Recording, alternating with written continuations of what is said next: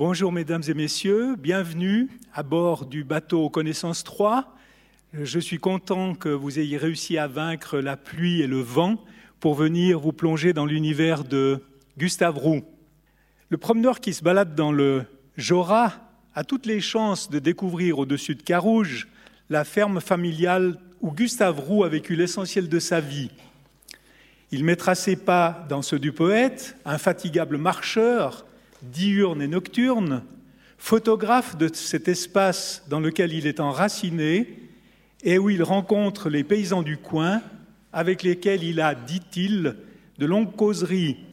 Ces hommes, il va les photographier dans leur beauté, dans la beauté de leur musculature aussi, dans leurs gestes quotidiens, et de ces rencontres avec la nature et les humains va naître une poésie, certes enracinée dans une région précise, mais qui dépasse largement tout régionalisme. Son œuvre me paraissait forte toujours, mais relativement mince. Quelle ne fut pas ma surprise quand je vis paraître ces quatre solides volumes de 4 kg 200, je les ai pesés, comprenant œuvres poétiques, traductions, journal et critique. Qui mieux que Claire Jacquier pour nous parler de ce chantier éditorial et de cette œuvre? Cette fille de la campagne, devenue professeure de littérature à l'université de Neuchâtel, après des études à Lausanne, Zurich et Paris, et une thèse sur, devinez qui, Gustave Roux, connaît le monde paysan mieux que personne. Depuis la ferme natale jusqu'à son lieu de villégiature de Marterange, elle voit les mêmes champs, les mêmes collines, forêts, ruisseaux que Roux. Cette spécialiste du XVIIIe siècle et des Lumières s'est penché sur la littérature en Suisse romande avec une attention particulière aux femmes et à la poésie dans de nombreuses publications. Et sa leçon d'adieu à l'université de Neuchâtel emmenait les auditeurs dans les jardins des savoirs naturalistes comme un retour à la terre d'où elle vient. Avec Daniel Magetti, elle a co-dirigé ses œuvres complètes et je lui passe la parole. Merci Claire. Merci infiniment, Jean-Daniel, de cette très aimable présentation. Merci à, Connaissance 3 de, m'accueillir. Je suis très heureuse de venir parler de Gustave Roux alors que euh, nous avons quitté les épreuves déjà et puis euh, le volume que nous avons mis en, circulation euh, à partir d'octobre, ce, qui nous permet, ce qui me permet d'avoir une certaine distance, un certain recul maintenant sur, sur notre aventure et puis sur l'œuvre aussi du, poète. Nous n'avons plus le, le nez dedans en quelque sorte. Euh, je vous montre euh, ici un premier autoportrait de Gustave Roux qui doit dater du début des années 40. Je l'ai choisi exprès à sa table de travail dans sa ferme de Carouge, euh, à sa table de travail, où il a passé infiniment plus d'heures qu'en se promenant dans le Jura, comme le disait Jean-Daniel tout à, l'heure, ou en griffonnant quelques petits carnets à la lisière d'un bois ou d'un champ. Ça a été un travailleur acharné et nous, nous nous en sommes rendus compte en travaillant pendant quatre ans sur l'ensemble de son, euh, de, son œuvre. Je vous euh, montrerai quelques-unes des photographies qu'il a prises lui-même, pas beaucoup, euh, et je vous donne ici la référence du site qui est maintenant en, libre accès. Donc l'ensemble du fonds photographique Gustave Roux est maintenant consultable par le public. Vous pouvez interroger cette base de données de manière confortable par mots-clés, par exemple par nom de village, nom de lieu, nom de personne, etc., et voir défiler à votre guise les 11 000 à peu près photographies que Roux a prises euh, au cours de sa vie. Voici le plan de mon propos. Euh, j'ai fait un choix. Il s'agit de quatre entrées dans l'œuvre de Gustave Roux. J'aurais pu en choisir bien d'autres. Euh, ces quatre entrées ne couvrent pas du tout l'ensemble des quatre volumes. Hein. Ce n'est pas une synthèse véritablement du, travail que nous avons publié. il y a une sorte de fil rouge qui parcourt mon propos euh, c'est celui euh, de la notion, je dirais, d'échange, de rencontre et de dialogue. C'est ce que notre travail pendant ces quatre ans a mis en évidence, c'est le fait que l'œuvre de Roux est une œuvre qui s'est construite euh, dans l'échange, dans l'échange, dans le contact avec autrui, beaucoup avec autrui, éditeurs, pairs, euh, autres artistes, autres poètes, autres écrivains, collaborateurs de revues, rédacteurs, etc. Cette notion d'échange me paraît absolument fondamentale et nous l'avons euh, vu apparaître parce que nous avons pu euh, avoir accès aux matériaux d'archives et de documents considérables, nous avons ramassé quasiment à l'appel des documents et des, archives qui se trouvent dans le fonds d'archives au Centre des littératures euh, en Suisse romande à l'Université de Lausanne, mais dans d'autres fonds publics en Suisse, dans toute la Suisse, où nous sommes allés nous promener pour recueillir des documents qui sont extrêmement nombreux et qui attestent cette euh, vie d'échange, cette vie, on dirait en termes contemporains, d'homme de réseau qu'a été Roux. Et c'est d'autant plus euh, frappant que euh, enfin, l'image de roux qui a été euh, construite et mise en lumière, dans, je dirais, dans les deux dernières années de sa, deux dernières décennies de sa vie, dans les années 60-70, c'était l'image d'un, l'image assez élitaire d'un poète solitaire, auteur d'une œuvre, comme l'a dit Jean-Daniel, rare, mince, concentrée et peut-être même difficile. Or, ce que nous avons mis en lumière, c'est en fait, d'une part, un homme de réseau, et d'autre part, une œuvre plurielle et passablement euh, hétérogène. Donc, l'échange, d'abord dans, mon premier point qui sera une présentation euh, au fond de, l'homme, du poète de l'homme de lettres, euh, une présentation avec quelques images, donc l'échange avec autrui, avec les éditeurs en particulier, les pairs, l'échange avec les autres œuvres, les œuvres étrangères, donc je mettrai en lumière la figure du traducteur qui me paraît vraiment très importante euh, pour comprendre Roux, l'échange avec le monde qui est au centre, je dirais, de sa poétique, de son projet poétique, et l'échange avec le lecteur. Voici une autre image de Roux, un autre autoportrait, un peu à contre-jour. J'ai fait exprès de le choisir un peu de, profil et un peu à contre-jour. Euh, euh, Roux, en effet, n'est pas une figure simple à cerner. Et si vous lisez euh, le chapitre biographique du Petit Savoir suisse que nous avons publié cet automne, Stéphane Petermann, qui a eu la charge du chapitre biographique, l'intitule la vie simple d'un homme complexe. Roux est en effet un homme complexe. Euh, complexe pour diverses raisons. Euh, Stéphane Peterman met l'accent sur la complexité en particulier sociale du personnage. Lui-même dit J'ai une ascendance paysanne importante, du côté de sa mère en, particulier, mais j'ai aussi une, ascendance intellectuelle, du côté paternel notamment de nombreux pasteurs dans l'ascendance euh, paternelle. Et, dit Roux, il le dit à son ami Stephen Paul Robert très jeune, avant l'âge de 20 ans, je ne renie ni l'une ni l'autre de ces ascendances, mais elles sont parfois, quelquefois, difficiles à concilier. Euh, autre raison de la complexité du personnage, de la difficulté quelquefois à le, saisir, à le comprendre, c'est le fait qu'il se dit lui-même différent. Il faut entendre par ce mot, enfin il utilise, il, parle du substantif de différence. Euh, il faut entendre par là l'orientation homosexuelle, ce mot n'est absolument nulle part dans l'heure de roue, et dans la réalité de sa vie, il garde sur cette réalité un silence absolument strict.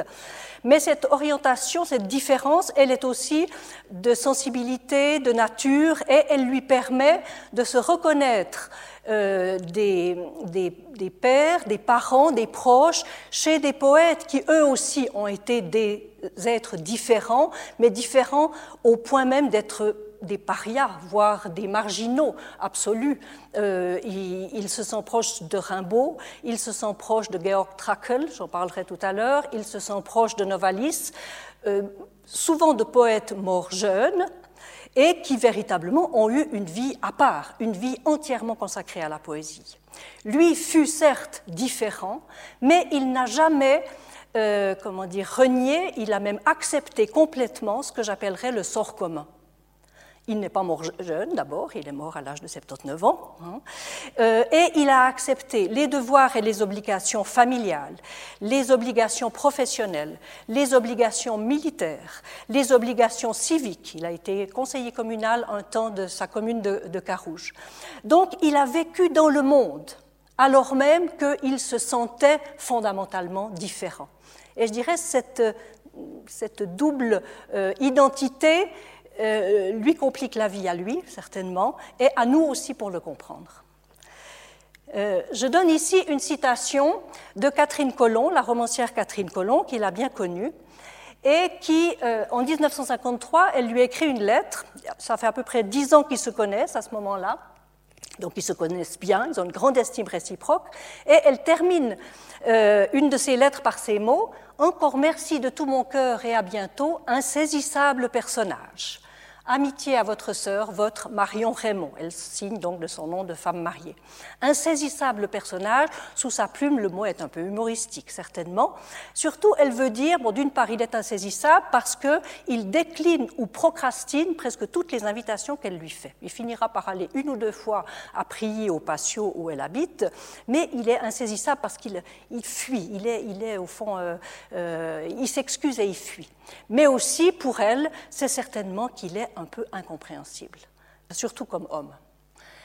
Je vais euh, parcourir, donc dans mon premier point, une sélection de moments, d'événements, de temps forts de la vie privée et professionnelle de Roux qui montrent précisément cette dimension, qui met en évidence cette dimension d'échange et de collectif, de, vie dans le collectif, avec le collectif. Je ne vais donc pas vous donner la liste des dix recueils qu'il publie, enfin un peu plus, dix, onze, euh, selon qu'on compte l'un ou l'autre comme recueil ou pas, euh, qu'il publie au, cours de sa vie, donc entre 1927 et 1972, parce que ces dix recueils, c'est précisément ce qui, ce qui a formé en 1978 les écrits en trois volumes publiés en 1978, qui ont été considérés comme, comme, toute l'œuvre de Roux, hein, ces dix textes. Et en fait, nous nous rendons compte en 2022 que autour de ces dix volumes, de ces dix recueils, il y avait beaucoup d'autres choses. Donc je vais insister sur ces autres choses et sur les occasions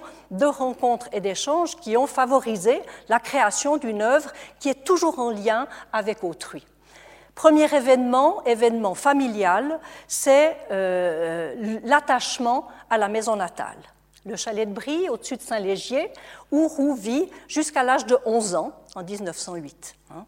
Jusque-là, euh, le père de Roux, Samuel Roux, gère le domaine du chalet de Brie.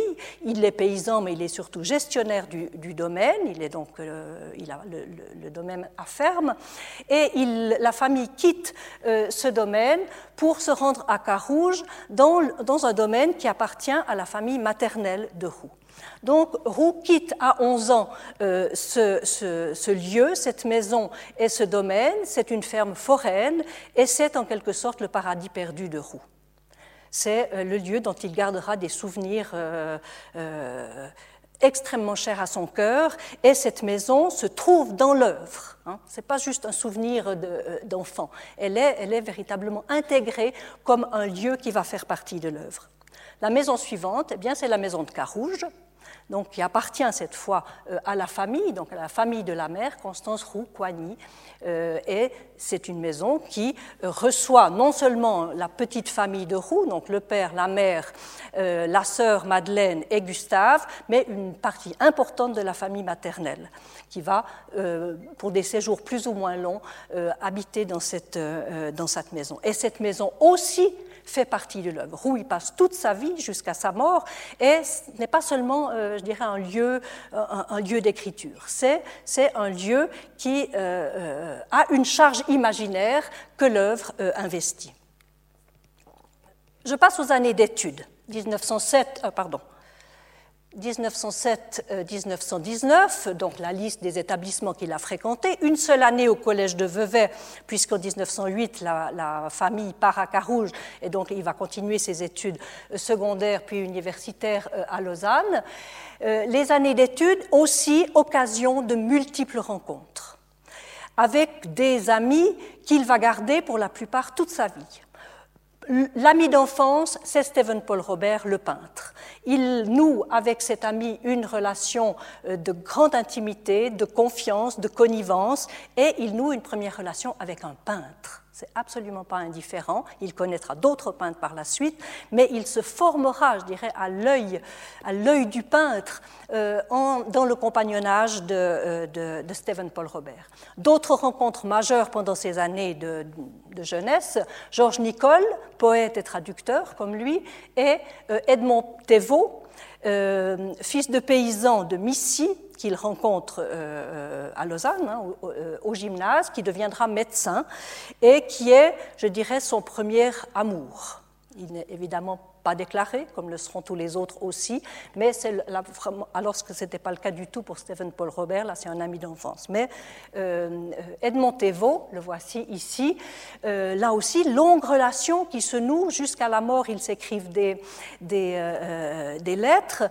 Euh, Thévaux ne comprend pas, enfin admire énormément le poète, l'homme, l'artiste, mais ne doit pas tellement le comprendre. Elle ne doit pas comprendre non plus tellement la, euh, l'amitié qu'il lui voue, hein, qui est dans la nature et, évidemment tue. Donc il y, a une sorte de malentendu qui se sent dans ces, dans ces lettres. Euh, là, je cite une lettre de 1962, donc assez tardive, où Thévaux évoque les souvenirs de jeunesse, les euh, souvenirs d'école, et dit ceci Tu étais un véritable artiste, un être vraiment à part, qui nous dépassait tous, un mitré, un élu. Et c'est un des rares témoignages que nous avons du regard que les congénères de Roux portaient sur lui pendant les études. Et on voit là qu'il était considéré comme un être à part, comme quelqu'un de différent. On c'était un brillant élève, brillantissime dans toutes les disciplines, ça on le sait par des cahiers, simplement par ses, notes scolaires. Mais ce type de témoignage est assez, euh, rare et, et significatif. Période suivante, le service militaire l'école de recrue d'abord, et puis ensuite, vu l'année ben, où il fait son école de recrue, euh, juste même avant ses 20 ans, il est engagé euh, euh, lors de la mobilisation de la Première Guerre. je doute beaucoup que Roux ait été un soldat né, mais il se trouve qu'il ne rechigne jamais au service militaire. Euh, dans son journal, il y a des notes sur ces années de, ces, passages, ces, mois de service militaire. Euh, il dit plusieurs choses, mais il ne se plaint pas. Et au contraire, on se rend compte qu'il a fait pendant ces périodes de service militaire des découvertes majeures, notamment, très probablement, la découverte de la marche diurne et nocturne longue marche diurne et nocturne, euh, certainement que le service militaire a joué un rôle pour lui, euh, lui faire comprendre combien euh, cette activité lui était importante, et même la marche cadencée. Il aime beaucoup la marche cadencée, il le dit dans le petit traité de la marche en plaine. Euh, il deviendra euh, lieutenant, même premier lieutenant en 1921. Il demandera d'être exempté du service euh, en 1935, mais à la mobilisation de la Deuxième Guerre en 1939-40, il voit ses, jeunes amis mobilisés, notamment des dragons, Fernand Cherpillon en particulier, qui partent, qui partent parce qu'ils sont mobilisés, et il dit de manière tout à fait poignante son envie, c'est une citation, de partir avec eux. Euh, ça montre bien en quelque sorte combien pour lui c'est, cette, euh, cette, vie euh, avec, les soldats, avec les camarades, il, n'était pas, dans, la cavalerie, hein, il n'était pas dragon, il était dans l'infanterie, mais enfin les chevaux sont toujours très présents néanmoins, a beaucoup compté pour lui. Et il s'y est fait des amis. Hein. Je vous, donne deux noms ici, mais il y en aurait d'autres. l'un, Marcel Perrette, paysan et meunier à Lusserie, euh, donc dans, le Gros de Vaud, ça va devenir un des pôles de ces marches en plaine hein, depuis Carouge qu'il fait régulièrement. Il va aller à Lusserie très très souvent. Il y aura des textes consacrés au moulin de Lusserie, des nombreux textes. Donc c'est voilà, une amitié de, euh, de, service militaire, mais qui, là aussi, hein, prend de la place dans l'œuvre. Autre ami, Emmanuel Raymond, qui est le frère du peintre Casimir Raymond, donc nouveau peintre, au fond, qui entre dans euh, le cercle de ses, euh, de ses connaissances. Nouvelle rencontre en 1917 Un paysan qui habite tout près de chez lui, à Vucheran, c'est à 20, 20, 25 minutes à, pied de, sa maison, il lui rendra des visites extrêmement euh, fréquentes, en tout cas au début ou par période, et c'est une amitié qui va durer plusieurs décennies. C'est une amitié amoureuse, non déclarée, comme elles le sont toutes, et euh, Olivier joue un rôle extraordinairement important dans les textes sous le nom d'Aimé. Hein, on trouve très souvent des textes dans le journal euh, qui font apparaître le personnage d'Olivier avec ce nom, Olivier, et le texte est repris à peu près tel quel dans l'œuvre, notamment dans Essai pour un paradis, et le nom est transformé en Aimé. dans un premier temps, jusqu'en 1933 en particulier, Aimé, c'est toujours Olivier Cherpillot, et par la suite, on trouvera ce prénom Aimé désignant d'autres euh, euh, paysan qu'il a rencontré et euh, désiré ou aimé lors de ses séjours ou marches dans la, dans la campagne. Première étape liée à l'œuvre véritablement, la publication du premier texte à compte d'auteur, publié au verso, tiré à 80 exemplaires. Autant dire que trouver, dénicher aujourd'hui un exemplaire d'adieu, c'est possible, mais il faut y mettre, euh, il faut mettre la main au porte-monnaie. Elle est autour des 15 euh, 000 euros, je crois, euh, les rares exemplaires qui existent, de même que n'importe quel papier de roue d'ailleurs, qui ont fait monter en, flèche la cote de, son œuvre.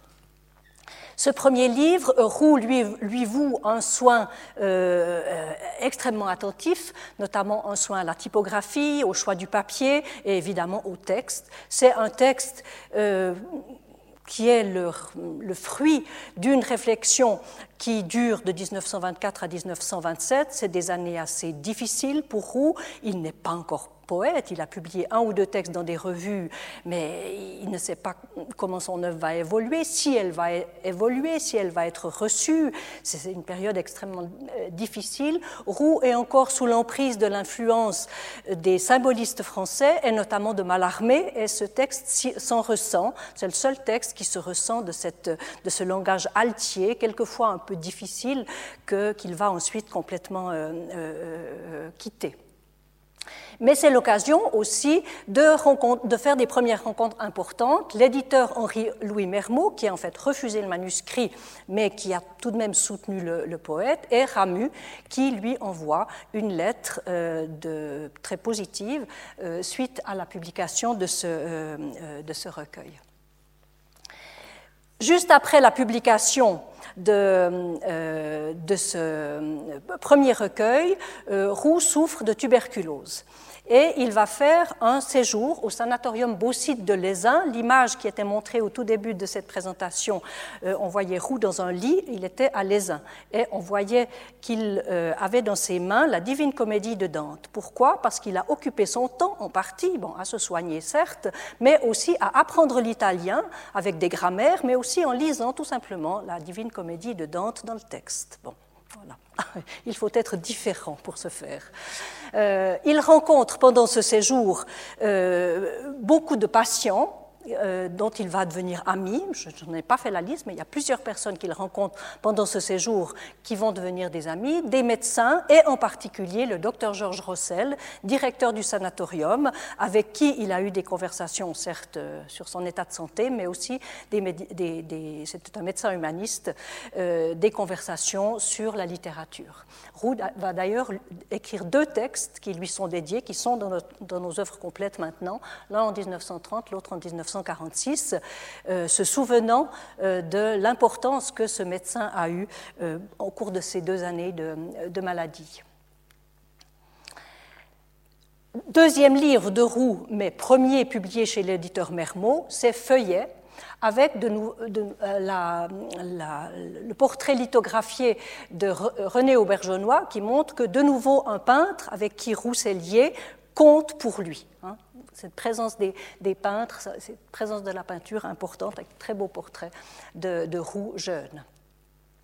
Voici Henri-Louis Mermot photographié par Roux à côté du pavillon de la maison de Carouge.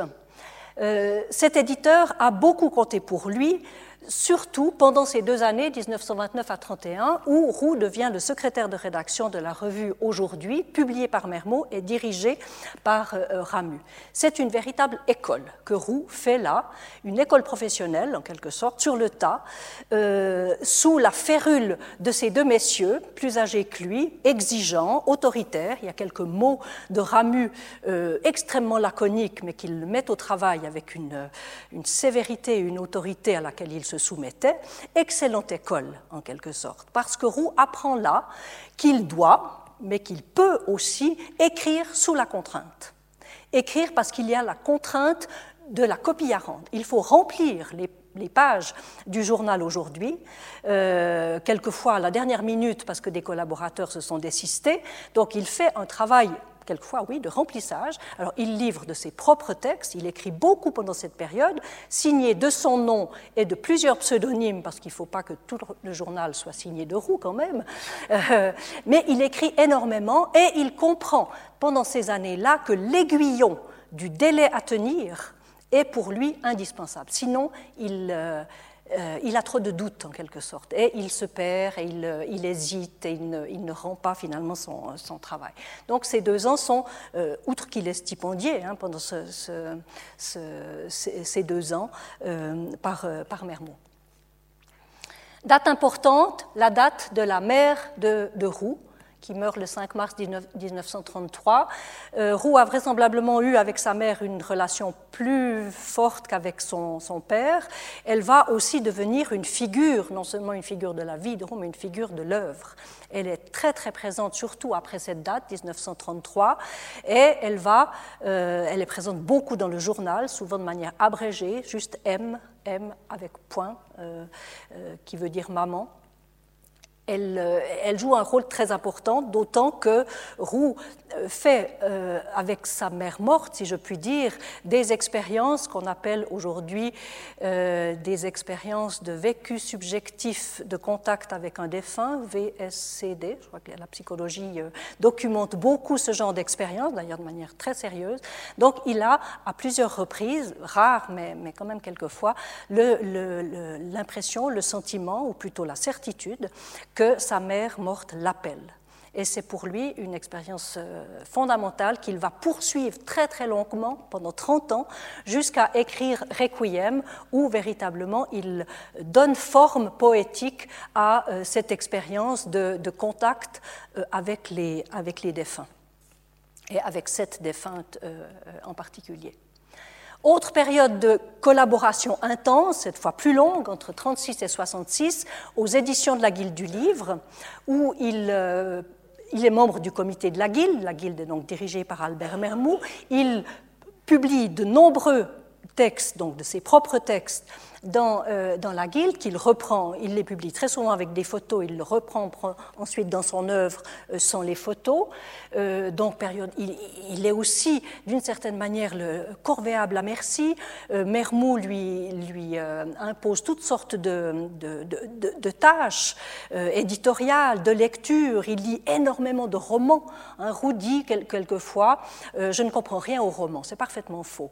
Il comprend beaucoup aux romans. Il est d'ailleurs un excellent critique, peut-être le meilleur critique de l'œuvre de la romancière Catherine Colomb. Il lit énormément de, romans pour savoir si la Guilde peut euh, les éditer ou pas. Hein. Donc il fait un travail de, lecteur euh, assidu et aussi c'est l'occasion de rencontres, euh, de rencontres nombreuses puisqu'il fait partie du jury du prix de, la Guilde et dans ce, dans ce jury figure Jacques Mercanton, le, le romancier, et le critique genevois Marcel Raymond. Donc là aussi, collaboration importante. Je vous donne ici, sous forme de simple liste, les collaborations à des journaux, revues, euh, périodiques ou magazines entre 1932, donc après l'expérience d'aujourd'hui, jusqu'en 1932 à, à 72. La liste n'est pas complète. Hein. La liste n'est pas complète. Roux livre des textes poétique ou quelquefois de critique à des revues strictement littéraires, hein, à gauche, mais il livre aussi, et là de sa propre initiative, des textes poétiques à des journaux grand public, à large audience, très souvent des magazines illustrés. Il les livre avec photos, là aussi, ils étaient quelquefois mieux payés avec photo que sans, donc il y avait un intérêt aussi financier à faire ce, choix-là. Et il faut bien se rendre compte que pour chaque texte livré à ces revues, quelquefois, par exemple, la Semaine de la Femme, il collabore, qui est l'ancêtre de Femina, donc. Hein. Il publie des textes poétiques pendant, pas très longtemps, mais deux ans, je crois, mais plusieurs. Et à chaque fois, c'est des lettres pas seulement une, c'est une lettre de lui à la rédaction, c'est des lettres en retour, c'est des demandes, c'est des négociations, c'est des conflits quelquefois, etc. Donc il y a, une, vie d'homme de lettres ici euh, qui est extrêmement active et l'œuvre naît de ça. Elle naît de ce travail euh, foisonnant, euh, rapide, des, échanges, des allers-retours, des contraintes, des contraintes de délai, comme je l'ai dit, qui lui sont nécessaires, et qui forment au fond ce, terreau hein, nécessaire à la naissance de, l'œuvre. Rencontre en 1941 décisive avec le jeune poète, là ici il doit avoir tout juste 20 ans je pense, dans, à la maison, dans le jardin de Carouge, puisque euh, euh, Jacotet assiste euh, à la remise du prix Rambert à Roux, qui est le prix, littéraire le plus important en Suisse romande à cette époque. leur amitié va commencer à partir de 1942, leurs échanges aussi dureront jusqu'à la, la mort de Roux, et Roux va considérer Jacotet comme quelqu'un qui le soutient. C'est un interlocuteur privilégié, pas le seul parmi d'autres poètes, Chapin notamment, mais c'est un interlocuteur privilégié que, euh, que Jacotet euh, pour la poésie et aussi pour la traduction. Parution en 1950 d'un premier recueil d'œuvres, hein, les six premiers recueils publiés, de Adieu euh, jusqu'à Air de la solitude, sont publiés en deux volumes, et c'est l'occasion d'une première fête publique, où on se rend compte en 1950 que Roux a un cercle euh, non seulement de lecteurs, mais d'amis, euh, d'amis qui l'estiment, qui le vénèrent, qui le choient Hein, qui le célèbre. Et cette première fête a lieu à Montprevert, à l'Auberge des Balances, et on a conservé dans le fond Roux une petite liste que Roux a, dressée lui-même. Hein. C'est lui qui écrit euh, au haut de la page Auberge des Balances, Montprevert, etc. Et chacun des invités a écrit son nom.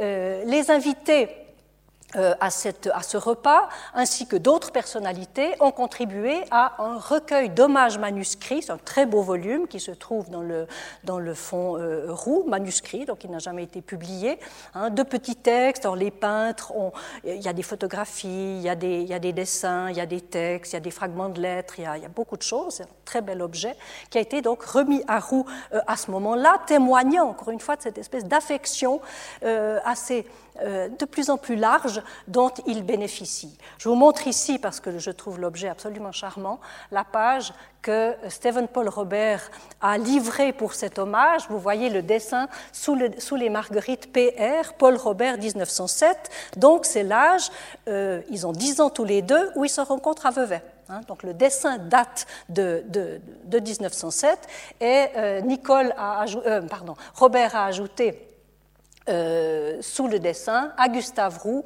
ce feuillet d'un ancien cahier d'école, mieux qu'un dessin de circonstance, que l'humble image de ces fleurs de jadis, témoigne d'une amitié éclose au même temps qu'elle. Voilà, très joli euh, euh, objet, un témoignage de cette amitié longue.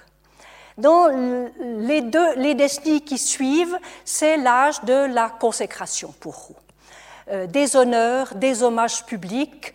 Euh, Roux, euh, si ce n'était pas péjoratif, je dirais presque qu'il devient le poète officiel du pays de Vaud.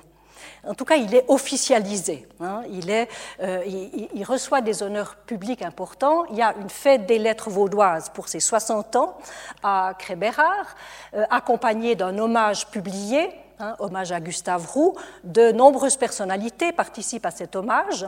Certaines avaient déjà participé à celui de 1950, il s'en ajoute d'autres. Il reçoit le doctorat honoris causa de l'Université de Lausanne en 1957. Michel Souter lui consacre un film euh, pour l'émission Personnalité suisse, qui est l'ancêtre des, plans fixes en 65. Ces 70 ans sont célébrés à Lausanne au, Palais de Rumine, avec deux pleines pages dans la Gazette littéraire, avec les contributions de, euh. Euh, projet inabouti d'œuvre complète, En 1967, euh, Gustave Roux, avec l'aide de ses diverses personnalités, amis et éditeurs, a un projet d'œuvre complète en quatre ou cinq volumes qui aurait compris les traductions Hein, et la critique aussi. Mais ce projet ne se fait pas euh, pour diverses raisons, mais surtout parce que Roux se consacre surtout aux deux œuvres qu'il veut publier, euh, enfin qu'il publiera encore, Requiem en 1967 et Campagne perdue en 1972. Alors, je passe à mon dernier point. Alors, euh, juste encore une fois, un, petit, un petit, bilan de, ce, de, ce, euh, de cette présentation euh, que j'ai faite. Hein. Encore une fois, je ne vous ai pas donné la liste des recueils, mais j'ai mis l'accent sur euh, euh, l'importance des sollicitations reçues de la, euh, de la part du, milieu culturel roman et des demandes de contact et de rencontres que, Roux lui-même a, a, faites. Il joue un rôle véritablement dans le milieu culturel roman, il veut soutenir ce milieu Hein. Il ne dédaigne pas de participer à des comités, de présider des commissions, d'être membre de, de jurys de prix, etc. Donc cette vie d'homme de lettres est véritablement parallèle à son œuvre et son œuvre n'est pas exclusivement, au fond, créée à Carouge dans la solitude de la, euh, de la campagne. Alors, mon deuxième point consacré aux traducteurs, je vous donne ici un brouillon parmi les innombrables brouillons liés aux traductions celui-ci est très propre, hein, c'est quatre essais de traduction euh, d'un chant spirituel de, Novalis. Euh, Roux fait beaucoup d'essais de traduction. Il y a beaucoup plus de brouillons euh, pour les traductions que pour la poésie véritablement. Si je choisis de parler du traducteur, c'est parce que cette activité, donc là je parle des traductions que Roux choisit de faire, et non pas de la traduction alimentaire qu'il va faire beaucoup à partir des années 50, vraiment uniquement pour des questions de, ressources financières, les traductions qu'il choisit de faire, c'est lorsqu'a lieu une rencontre avec un poète, avec une voix étrangère. Et les rencontres qu'il fait, c'est essentiellement avec des poètes différents, ce qu'il appelle aussi, de ce mot curieux, les inutilisables inutilisables par la société. Hein. C'est-à-dire des poètes qui, qui, se consacrent entièrement à leur œuvre, hein, entièrement à la poésie. Euh, il a des affinités très grandes avec ces poètes-là, encore une fois, morts jeunes quelquefois, hein, ce qui n'est pas, euh, pas son cas. Et le premier poète mort jeune qu'il euh, qu'il traduit, c'est Novalis. je ne vais pas vous lire cette, cette, citation, elle est de Gabriel Bounour, un critique français qui euh, euh, donne dans la Nouvelle Revue française un compte-rendu d'adieu. Il fallait le faire. faire la critique de ce recueil alors qu'on ne savait rien de Roux, et, lui encore moins que, personne en France. Hein. Il, avait, il connaissait peut-être même pas les deux, trois textes des cahiers vaudois et de, la, et de la revue romande, et il a une lecture d'une perspicacité absolument incroyable. Rétrospectivement, on le voit, parce qu'on peut aujourd'hui comprendre assez bien ce premier texte difficile, Adieu, parce qu'on connaît la suite. Mais Gabriel Bounour, il n'avait pas la suite. Et non seulement il comprend bien Roux, mais il le compare, il compare Roux à Novalis. Hein, j'ai souligné comme Novalis, etc.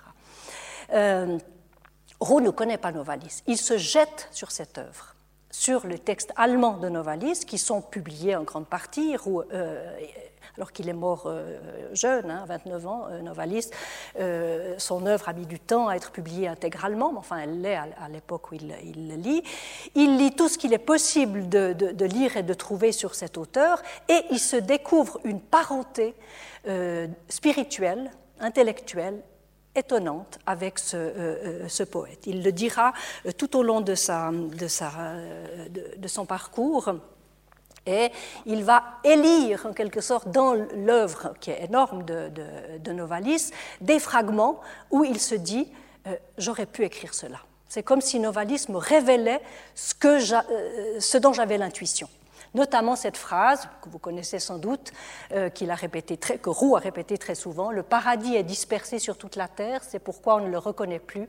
Il faut réunir ses traits épars, rendre de la chair à son squelette, régénération du paradis. C'est en quelque sorte son, euh, le, fondement de sa démarche poétique. Hein. Trouver les éléments épars euh, du, du, paradis. Roux donne également dans une dans une lettre à Chapa qui date du 5 novembre 1941, je ne l'ai pas donnée parce que c'est juste un mot, une définition de la poésie, euh, pardon, une définition de la traduction. Poésie par personne interposée. Poésie par personne interposée. On voit bien de quoi il s'agit. Je fais de la poésie par personne interposée. Euh, euh, ces mots-là, Raphaël Lacor, qui s'est occupé du tome 2 de nos œuvres complètes, donc des traductions, l'a pris comme titre de son introduction. Et c'est euh, très révélateur. Hein. Faire de la poésie ou faire de la, de la traduction, c'est finalement être, c'est la même chose, mais quand on traduit, euh, on est en, relation extraordinairement étroite et intime avec un poète qu'on comprend, qu'on essaye euh, de, comprendre. Et ce type d'aventure avec des poètes étrangers, il en a vécu au fond pas beaucoup, hein. il a beaucoup traduit, mais ces aventures longues qui aboutissent souvent à la publication de recueils, euh, il y en a trois, je, je dirais, avec Novalis, il publie un recueil de traduction de Novalis en 1948 chez Mermot. Donc entre 28 et 48, il ne fait pas que ça évidemment, mais il traduit du Novalis. Hein. il gardera ce projet en cours. Euh, avec Hölderlin, qui est probablement le poète le plus difficile qu'il ait euh, traduit, mais auquel il s'identifie de manière extraordinaire, notamment dans les années 40, et plus tardivement, enfin peu après, à partir de 43, avec le poète autrichien Georg Trakl. J'aimerais faire un petit, petit aperçu de cette relation à Georg Trakl. C'est comme, comme, exemple de la traduction comme euh, poésie par l'échange, poésie à travers la rencontre en quelque sorte. Alors, ce poète autrichien, il naît euh, dix ans avant Roux, en 1887 et il meurt en 1914, au tout début de la Première Guerre. Il est euh, mobilisé euh, dans les services sanitaires. Il vit très mal les horreurs qu'il voit. Euh, il, est interné dans un asile. il tente de se suicider et très probablement il meurt d'overdose. C'est à peu près certain, en 1914, donc à l'âge de, 27 ans. avant qu'il participe à la Première Guerre, il était poète, il faisait partie du mouvement qu'on appelle l'expressionnisme allemand, un mouvement d'avant-garde euh, allemand et, autrichien. Poésie très noire, univers très crépusculaire, on parle de ses poèmes comme des diamants noirs, mais il se trouve que quand univers beaucoup plus sombre que celui de Roux, hein, il n'y a pas de paradis dans l'œuvre de Georg Trag, sauf les paradis artificiels, que Roux, lui, n'a pas du tout pratiqué.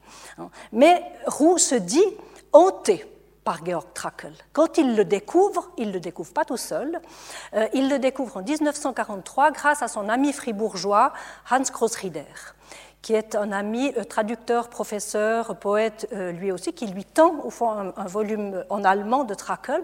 Roux le lit et aussi il se dit tout de suite hanté par ce poète. Et comme avec Novalis, il va tout lire, il va s'imprégner euh, de cette poésie, faire des essais multiples de, euh, traduction et vivre une, une expérience de, poésie par procuration, en quelque sorte, à travers euh, cet, homme. Il est à la fois touché et, tourmenté par cette, par cette rencontre. Et il va euh, faire, euh, à l'occasion de ces traductions, l'unique voyage qu'il fait en pays de langue allemande. Alors qu'il pratiquait l'allemand, qu'il a beaucoup traduit l'allemand, il fait un seul voyage en pays de langue allemande, c'est à Salzbourg. Il passe une dizaine de jours à la fin de l'été 1951 à Salzbourg et à Innsbruck. Euh, Salzbourg, c'est la ville natale de, de Trakl. Il rencontre le frère de Trakl, qui est en 50, ben oui, encore vivant, le major Friedrich Trakl. Euh, il, il Friedrich, euh, Fritz Trakl lui montre la maison natale de, de Trakl, donc on est à Salzbourg toujours. Euh, Roux va vivre ce séjour, il en parle à plusieurs reprises, dans son journal, dans des textes, comme une espèce de, pèlerinage envoûté. il, a le sentiment de, de, sentir la présence de Trakl hein, pendant ce, séjour, et ses hôtes. Euh, le frère de Trakl est aussi. Euh, voilà, euh, la rencontre avec l'éditeur à, Innsbruck. L'éditeur Ludwig von Firker et sa fille, ils sont là devant la tombe de Trakl, donc c'est Roux qui les photographie à, à, Innsbruck. Euh, la relation de confiance avec le frère et avec l'éditeur est si forte que les euh, voilà des photos de nuit que, que, Roux a prises de Salzbourg, très belles photos. Il y a d'ailleurs un nombre de photos assez impressionnant de ce voyage, plus d'une centaine, je, crois. Euh, et la, confiance manifestée à Roux par, par ces deux personnalités ont pour effet qu'il se voit offrir ce confetti de papier qui est aussi extrêmement précieux. Je ne sais pas aux enchères ce qu'il vaut, mais ça doit être assez considérable. C'est un manuscrit euh, d'un poème de Trakl, Lebensalter, euh, qui est offert par Ludwig von Ficker et qui se trouve donc dans le fond d'archives Roux euh, actuellement. Roux n'a pas traduit ce, poème, il a essayé, mais il n'y arrive pas, et finalement ça n'a pas euh, donné lieu à un, poème publié. Et il reçoit aussi cette fois du frère de Fritz Trakl euh, euh, l'exemplaire des illuminations, donc en français, de Rimbaud qui avait appartenu à Trakl. Et on voit ici cet ex-libris assez extraordinaire. C'est en fait une gravure de Max von Esterle, qui est un, poète, un, peintre autrichien, qui a dessiné dans un, un esprit très expressionniste allemand, hein, la tête d'un homme euh, torturé et en arrière-plan des yeux qui ont l'air de l'observer et de le regarder. Voilà le, monde euh, euh, torturé au fond de Trakl est bien représenté dans, cette, dans cet ex-libris. Euh, donc Roux euh, se fait euh, offrir ces deux trésors, en quelque sorte, une preuve de, la confiance et du, sentiment de, justesse des traductions de Roux. Hein, Ludwig von Ficker lisait bien le français et le dit, hein, il trouve que les traductions de Roux sont particulièrement réussies. En voici une, je ne vais pas le lire, c'est l'exemple euh, d'un texte, d'ailleurs c'est un, texte qui ne se trouve que dans nos œuvres complètes, il n'avait pas été publié auparavant, c'était un, inédit. Euh, c'est une traduction presque littérale, extrêmement fidèle, alors, on lit du, on lit du évidemment, quand on lit ce, texte. C'est un poème euh, de Trakel. On voit en particulier la référence au paradis artificiel, hein, troisième strophe, sur un, sur un, noir nuage tu parcours ivre de pavots, hein, allusion à l'opium, l'étang nocturne, le ciel d'étoiles, la voix lunaire de la sœur. Trakel avait une relation euh, amoureuse, voire incestueuse avec sa propre sœur aussi. Donc, cet univers-là n'est pas l'univers de Roux, certes, mais Roux y retrouve euh, je dirais, des images oniriques et nocturnes euh, avec lesquelles il se sent en affinité. Et si on lit parallèlement à ce poème le premier texte, euh, le texte qui ouvre Essai pour un paradis de Roux, Essai pour un paradis s'ouvre par une prose qui s'intitule Nuit. Si vous lisez ce poème et si vous lisez Nuit, vous comprenez les affinités. Hein, de, de, l'imaginaire de, de, parents de Roux et de, de Trakel. Alors, je passe à mon troisième point, l'échange avec le monde. Là, j'entre véritablement dans la poésie de Roux. Euh, et dans ce qui me paraît être le fondement de sa démarche poétique, c'est une recherche d'échange aussi. Et je commence par cette petite citation du journal de 41. C'est ici que je voudrais écrire anémone ou Sylvie. À droite, j'ai mis une photo d'anémone Sylvie hein, que Roux a prise lui-même seul près d'une de ces fleurs qui me parle sans trêve. Hein, l'expérience euh, que les fleurs parlent à Roux, c'est pas la seule fois qu'il en fait état, euh, mais c'est aussi le témoignage euh, de cette impulsion première de la démarche poétique chez Roux, qui est d'instaurer un échange. Un échange avec le monde, avec le pays, avec son Jora, hein, avec les lieux de promenade euh, qui lui sont familiers, échange avec les amis paysans, échange avec les morts, échange avec la morte privilégiée qui est, euh, la, qui mère. Euh, mais ces rencontres ardemment désirées sont le plus souvent furtives, voire empêchées. il y a très souvent un obstacle à l'échange.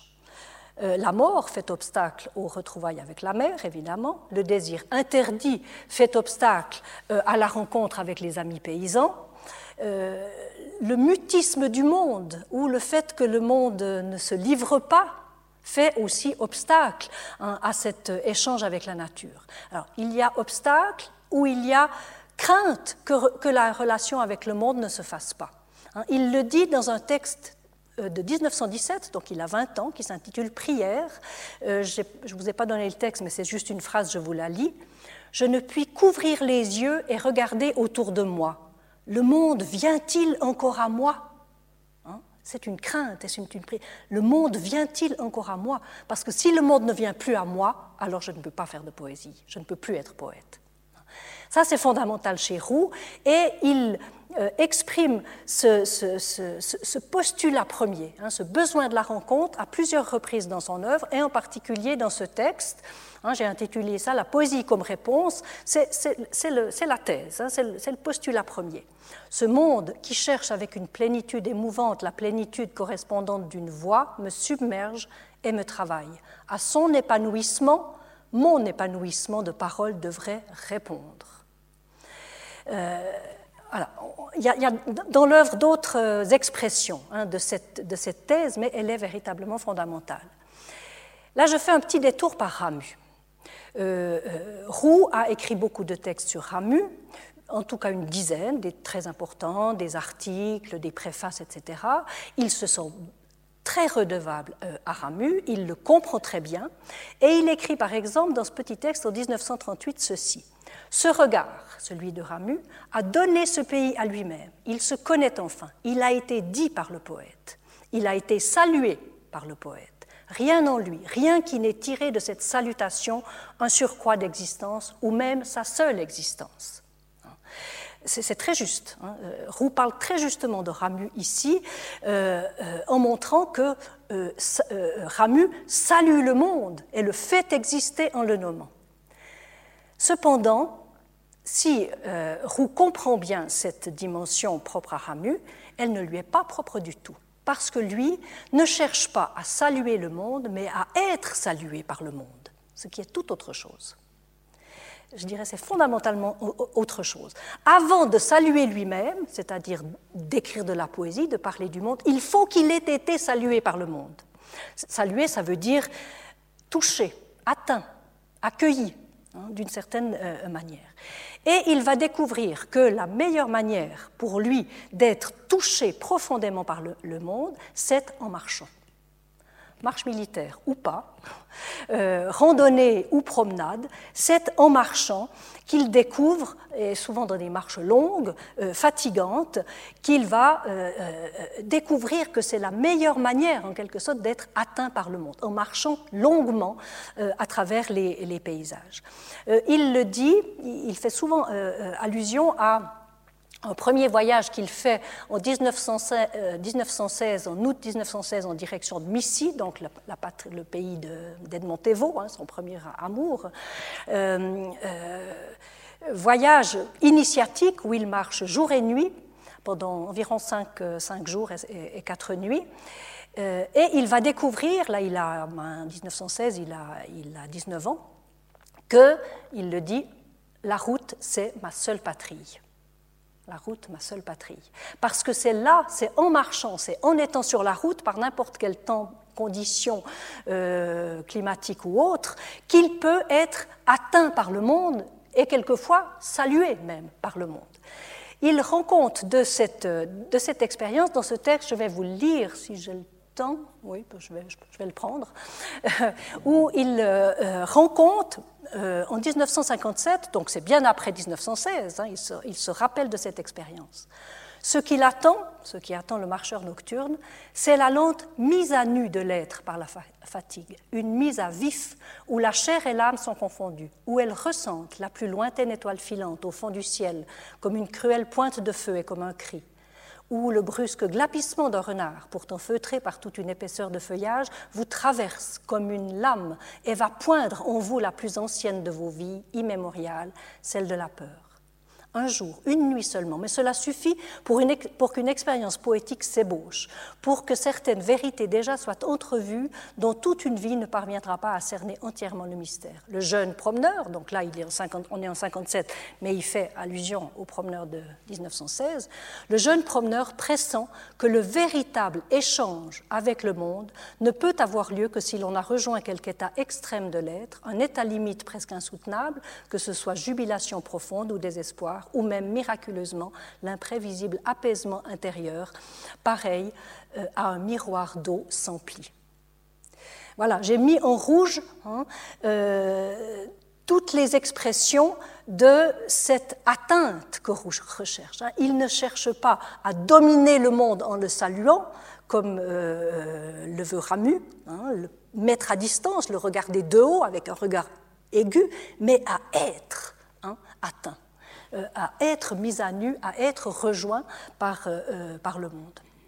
Donc voilà, cette dimension d'échange, je dirais, dans l'œuvre est vraiment au, principe de, de l'écriture. Alors, pour arriver à mon dernier point, l'échange avec le lecteur.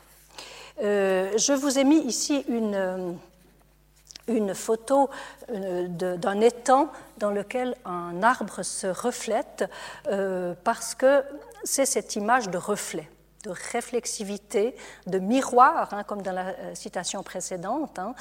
pareil, un miroir d'eau sans pli. Hein. il s'agit d'être comme un, miroir d'eau sans pli pour pouvoir refléter le monde, pour que le monde vous atteigne comme, comme un miroir.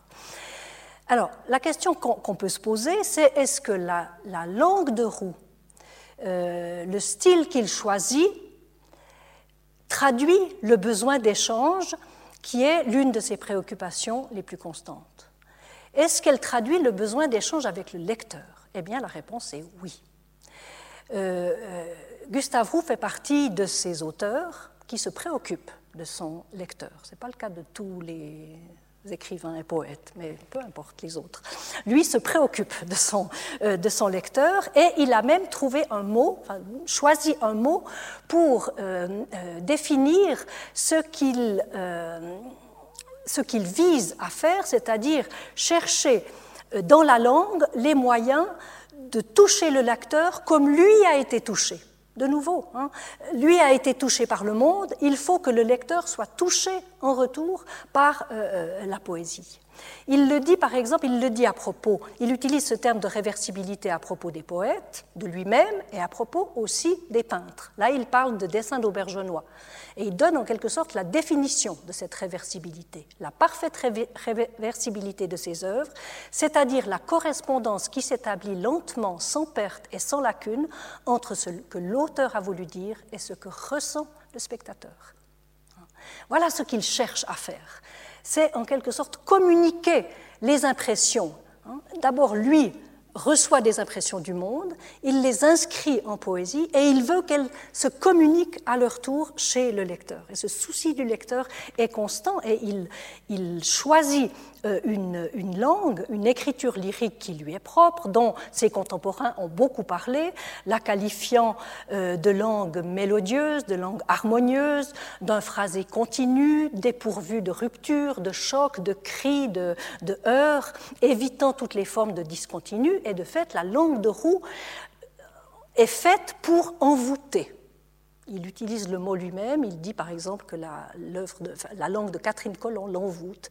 Mais ça veut dire être envoûté, être prise au piège. Il faut bien être prise au piège pour que, nous soit communiquée en quelque sorte cette expérience, ces émotions que lui-même a euh, ressenties. J'aimerais pour terminer essayer de, hein, rapidement, vous faire partager cette langue poétique qui a ce pouvoir. Hein, qui a ce pouvoir, au fond, de, euh, retracer euh, une expérience vécue et de la communiquer par la langue hein, au lecteur. Et je vais vous lire un texte, euh, je, le lirai, qui se trouve, qui, porte, le, enfin, c'est un fragment du texte qui s'intitule Lettres dans Air de la solitude. En fait, il a paru pour la première fois dans le bulletin de la Guilde en 1939 et c'est une commande de Mermont. Euh, on est en 1939, au début de la guerre. Euh, Mermou est, mobilisé. Euh, va l'être aussi brièvement. Enfin, la question de la guerre se pose pour tous. Et Mermot suggère à Roux un titre en lui disant Vous pourriez écrire un, texte qui aurait pour titre Les droits de la poésie pendant le temps de la guerre. Roux s'exécute, il ne va pas reprendre le titre, mais il reprend tout à fait l'esprit de, cette commande de Mermot. Et dans ce texte, il va évoquer plusieurs moments de rencontre, d'échange avec le monde, pour mieux faire sentir leur contraste avec le sentiment de rupture et de solitude absolue que génère la guerre. La guerre, pour lui, le fait qu'elle ait lieu, qu'elle soit là, c'est le sentiment que l'échange avec le monde ne se fait plus, parce qu'il y a trop de peur. Il y a trop de peur, il y a trop d'inquiétude, il y a trop d'appréhension. Euh, la guerre est, un de ces obstacles qui fait que la rencontre ou l'échange ne peut pas avoir lieu. Donc, le fragment que j'ai choisi, c'est un, moment de présence, hein, un, moment de rencontre. je le dis. D'où m'est venu ce persistant amour pour les grandes fermes solitaires, perdues dans leurs vergers et leurs prairies, univers clos, les seuls lieux du monde où les dimanches aient encore le goût des vrais dimanches, où l'on puisse trouver parfois cette chose de plus en plus retirée à l'homme, le repos. D'une enfance passée dans l'une de ces demeures, peut-être, je ne sais, comme j'ignore aussi d'où naît mon bonheur à vivre quelques heures dans un de ces moulins qu'on découvre encore çà et là dans nos campagnes, au repli d'une rivière ou d'un ruisseau. Donc les moulins, ils ont une roue ou ne l'ont plus, de jour en jour plus moussus, et sommeillent près de leur écluse, où veillent l'été les dragons, où viennent l'été les dragons baigner leurs chevaux nus. Euh, ce passage, dans ce passage, tout est fait pour que le lecteur partage cette expérience. Hein. Un, morceau de campagne où on a le sentiment d'être dans un vrai dimanche. Hein. Euh, et Roux se demande d'où est-ce que ça vient. Hein. Et on accompagne hein, la langue, le texte, les phrases avec des questions, des hésitations, des reprises, accompagnent la méditation sur l'identité ou, la, nature propre de ce vrai dimanche. La langue n'est pas compliquée du tout. On accompagne le mouvement intérieur d'une réflexion avant que dernière phrase que j'ai placée en rouge, euh, livre une sorte de tableau. Hein, le tableau de ces euh, euh, moulins qui ont une roue moussue. Alors cette phrase, je la relis, ils ont une roue ou ne l'ont plus, de jour en jour plus moussue, et sommeillent près de leur écluse où viennent l'été les dragons baigner leurs chevaux nus. Je l'ai placé, cette phrase, sous forme comme si c'était un poème. Et j'ai fait apparaître du coup le fait, les rythmes qui accompagnent cette phrase. J'ai mis en vert et en rouge les assonances, c'est-à-dire la récurrence de sonorités. On entend le OU et le U qui reviennent, placés d'une certaine manière à la rime, pour autant qu'on puisse parler de rime dans ce poème fabriqué que je vous livre ici, hein, mais on entend le OU et le U qui reviennent, et on voit aussi, hein, avec cette disposition, que la dernière proposition de la phrase, hein, qui est une proposition relative, où viennent l'été les dragons baigner leurs chevaux nus, elle est longue, elle, est plus, elle ralentit la phrase pour accompagner ce sentiment de, repos et de sommeil. Et elle est marquée aussi par une figure de rhétorique qu'on appelle, ce sera le seul mot technique de mon propos, je crois, euh, c'est une hyperbate. Euh, une hyperbate, c'est une figure de style qui consiste à déplacer un ou plusieurs éléments d'une phrase pour créer un effet de retardement ou de lenteur. En effet, dans la dernière proposition, si vous la, si vous vouliez dire la même chose en langage commun, vous ne diriez pas où viennent l'été les dragons baigner leurs chevaux nus? Vous diriez où les dragons l'été viennent baigner leurs chevaux nus, ou bien où l'été les dragons viennent baigner leurs chevaux nus euh, en été, etc. Mais on n'aurait pas ce viennent tout au, début de la proposition. Hein. Euh, et évidemment, ce déplacement du verbe donne un rythme à la phrase où viennent l'été les dragons baigner leurs chevaux nus. Et la phrase, d'une certaine manière, et d'ailleurs tout le texte que j'ai lu, mime le repos de ce dimanche, mime le repos euh, euh, des, moulins, et la phrase se veut contagieuse. Euh, le sentiment du repos a été communiqué par la présence de ces moulins au poète, et le poète, à son tour, veut la communiquer au lecteur.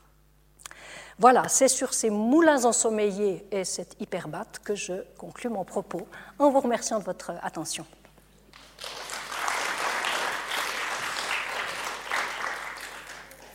Merci à Claire Jacquet qui, j'espère, vous a donné l'envie de lire Roux. Pour preuve, ce petit exercice de style final. Nous allons passer aux questions. C'est Vous avez vu qu'elle est intarissable et elle en connaît beaucoup sur Roux, donc n'hésitez pas à poser des questions, y compris sur des sujets qu'elle n'a pas traités maintenant, puisqu'elle a fait un choix. Oui? Merci beaucoup de ce magnifique exposé qui est issu évidemment d'un long amour pour Roux et de tout le travail des œuvres complètes.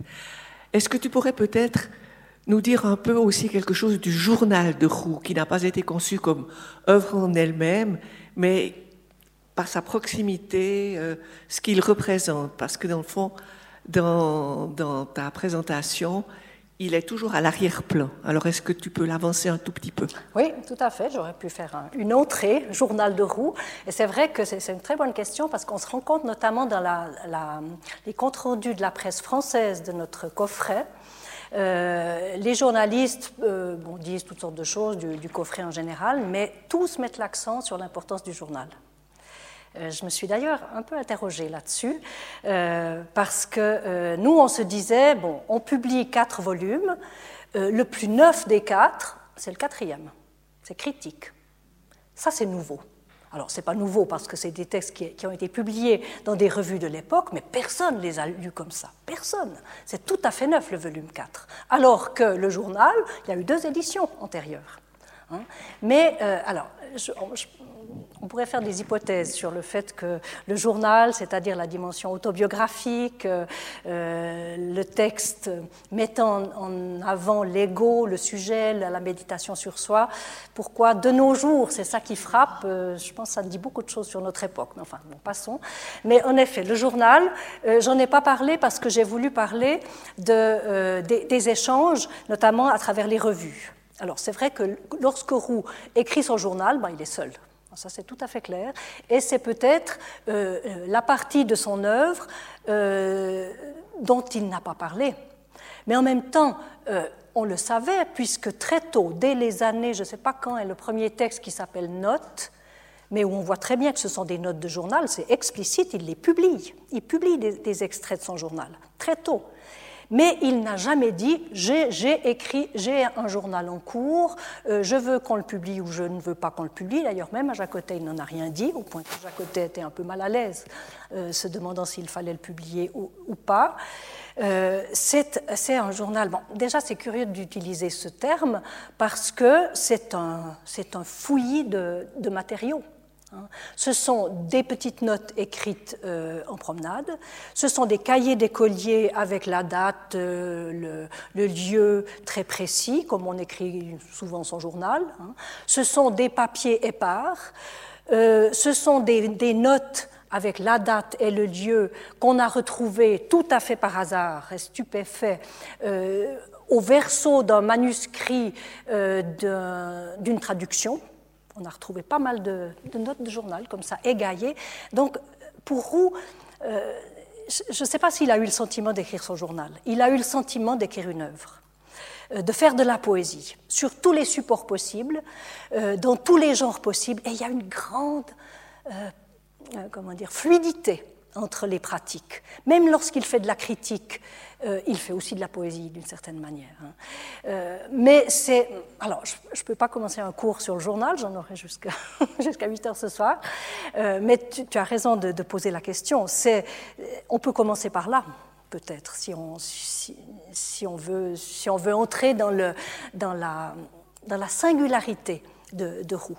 Très, très certainement. Et surtout qu'elle commence alors qu'il est très jeune, hein, en 1916. Autre question? Oui, monsieur oui, bonjour, merci beaucoup pour votre exposé. Je ne suis pas encore un spécialiste de roues, mais j'ai acheté le, coffret, donc je vais, je, vais m'y mettre.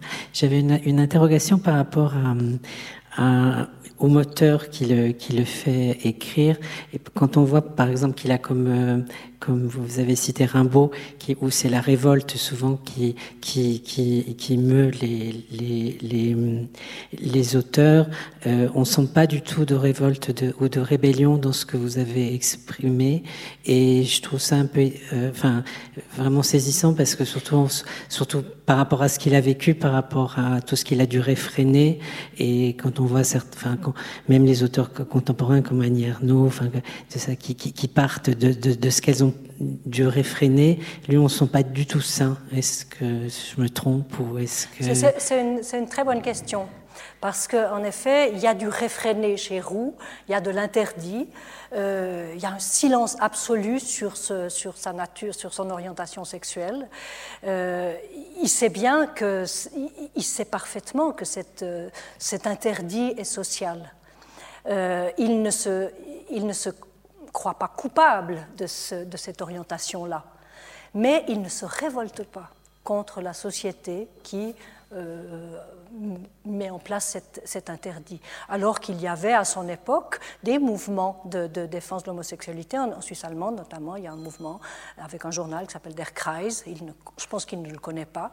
Il n'est absolument pas dans cette logique de récrimination ou de ressentiment, absolument pas.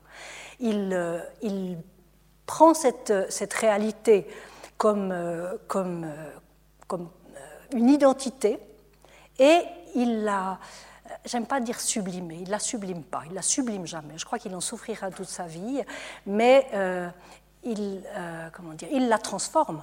Et il dit lui-même, ce qui me condamne à mourir, c'est-à-dire le fait que je ne puisse pas exprimer mon désir, c'est aussi ma raison de vivre. Espèce de, paradoxe, de, de, de tourniquet. Hein. Je suis condamné à la solitude, mais je retourne cette condamnation en raison de vivre. C'est assez admirable. euh, mais Roux n'est pas un homme de la révolte ou du, cri. Il, détestera d'ailleurs, il se sent très en porte-à-faux avec les écritures poétiques euh, à partir des années 50, après la guerre, des écritures très brèves, très ramassées, euh, souvent discontinues. Il n'aime pas ça du tout et lui continuera à écrire son, son œuvre avec cette signature lyrique qui est propre, qui est celle du, du continu, de, de l'harmonie, il y a du continu, parce que ce n'est pas un homme du, du cri. Merci. Merci. Juste une question, quelle a été la plus grosse difficulté de cet immense chantier? Oui, s'il y en avait qu'une. ah, je ne sais pas. Difficulté, je ne sais pas. Crainte, crainte, c'était la crainte de manquer des choses. Parce que c'est une édition critique et génétique, donc, lorsqu'on publie un texte, on voulait être sûr d'avoir repéré tout ce, qui avait trait à ce texte, c'est-à-dire les premières notes de journal, il aurait, il aurait pu en parler, les premières publications partielles en revue, les publications ultérieures d'un texte en revue, euh, les allusions euh, dans la presse, hein, puisqu'on a, on a, euh, traité de la réception de chacun des, ouvrages, hein, des propos privés ou, publics. Donc voilà, la crainte de manquer quelque chose, et je suis sûre qu'on a manqué des choses. Et ça, c'est absolument certain qu'il y aura des choses, pas des choses majeures, mais en particulier, surtout à partir des années 50, il est beaucoup sollicité euh, à l'interne en, Suisse, hein, dans, dans, toute la Suisse. Donc, comme il manque de temps, ben, il redonne souvent des textes qu'il a qu'il a déjà publiés. Quelquefois, il les modifie, mais à peine. Et il, a beaucoup donné de textes, et à l'étranger aussi. Et vraiment, on en était à, la, semaine du bon à tirer. Et on a retrouvé euh, un texte paru dans une revue belge. Voilà. En France, en Belgique, c'est pas du tout exclu qu'il y ait des. Ça, c'était un peu une crainte. C'était est-ce qu'on a été cherché partout? Est-ce qu'on a été à Zurich? Oui. Est-ce qu'on a été à Berne? Oui. Est-ce qu'on était à Bâle? Oui. Est-ce qu'on était à Genève? Oui. Euh, mais peut-être qu'on a manqué ceci ou cela. Ça, c'était un peu une, une inquiétude. Euh, autrement, difficulté. Euh, c'était à la toute fin, c'était la coordination des quatre volumes. Ça, c'était énorme. Euh, je ne sais pas si je devrais le dire, mais je, le dis parce que c'est tout à l'honneur de l'éditeur. Je pense que nous avons eu, euh, Françoise confirmera, je pense 9 à 10 jeux d'épreuves. On n'est pas, loin de 10. De l'ensemble, donc des 5000 pages. Parce qu'il fallait harmoniser, tout harmoniser, et que les renvois, d'un, enfin que tout joue. Alors ça, c'était juste des travaux forcés, disons. Merci. Oui, question Madame. Grand merci pour votre exposé. J'aimerais savoir si vous avez étudié l'influence qu'a eu Roux sur ses contemporains ou bien des gens qui sont venus après. Bon, ça ne faisait pas partie de notre projet. Non, mais oui, oui, mais on y, on y a pensé. On y a pensé. Euh, ben, on dit toujours Ramu, euh, il a énormément compté dans toute la littérature du XXe siècle, mais il n'a pas d'émule. Hein. Il n'a pas fait de. Euh, son influence ne se marque pas. Peut-être chez Landry, encore, hein, je ne sais pas. Euh, Rouge, je pense que c'est un peu pareil. Il a énormément compté pour les poètes de la seconde moitié du XXe siècle. Euh, beaucoup l'ont dit, Chessé dit que Roux compte beaucoup pour lui, euh, Jacotet aussi. Alors, euh, dans la presse française, Jacotet est systématiquement présenté comme l'élève, en plus exactement, on dit que Roux est le maître de Jacotet. Je ne sais pas si Jacotet aurait vraiment apprécié. alors, peut-être quand il avait 20 ans, il a considéré que Roux était son maître, mais Roux n'a pas influencé Jacotet. Roux a donné à Jacotet l'autorisation symbolique d'être un poète. Voilà, c'est ça qu'il lui a donné. Euh, en étant son ami, en le, le lisant, etc. Mais, mais ce n'est pas une influence. Euh, Anne Perrier a dit combien Roux est important pour, euh, pour elle, mais ce n'est pas une influence.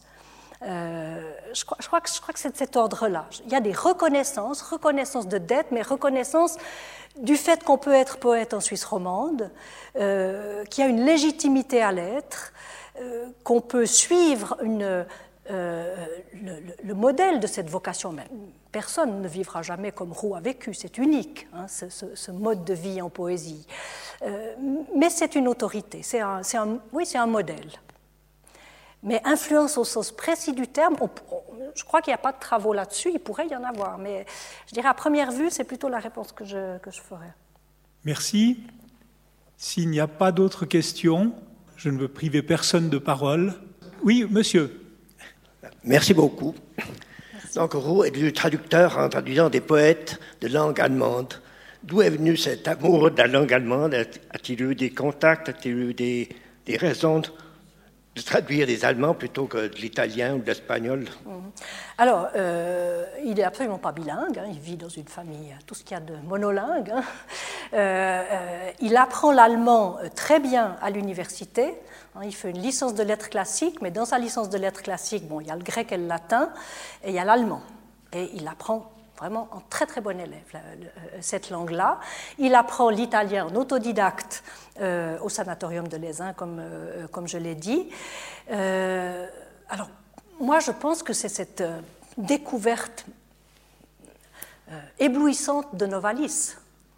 Il, il, découvre ce poète, il se sent proche de là, il commence à traduire Novalis, et puis ensuite il y aura d'autres romantiques allemands. Euh, il y a Hölderlin, mais il y en a d'autres. Hein. Il fera des petites traductions de Brentano, de Eichendorff, etc. Et, c'est la langue qu'il maîtrise le mieux. Mais il traduira aussi un petit peu de l'italien, pas beaucoup, hein. euh, pas beaucoup, mais il, a des, il est très éclectique dans, ses, dans ses goûts linguistiques. Il se mettra aux hiéroglyphes égyptiens, par exemple en amateur, n'est-ce pas? Euh, euh, Il traduira aussi Saint Jean de la Croix, donc des textes en espagnol. Euh, il lit le latin très bien aussi, mais fera des traductions. Mais l'affinité, c'est le romantisme allemand. Je crois que c'est ça le, point de départ, et le fait qu'il possédait bien cette, cette langue. Merci. Alors un grand merci à Claire Jacquier et puis, je vous signale que la semaine prochaine, nous aurons Olivier Glacet qui nous parlera de l'influence des réseaux sociaux au quotidien. Olivier Glacet qui est sociologue euh, à l'Université de Lausanne. Et n'oubliez pas, en partant, de prendre le programme du nouveau semestre des cours qui est disponible à la sortie. Merci à vous et à bientôt. Merci, merci.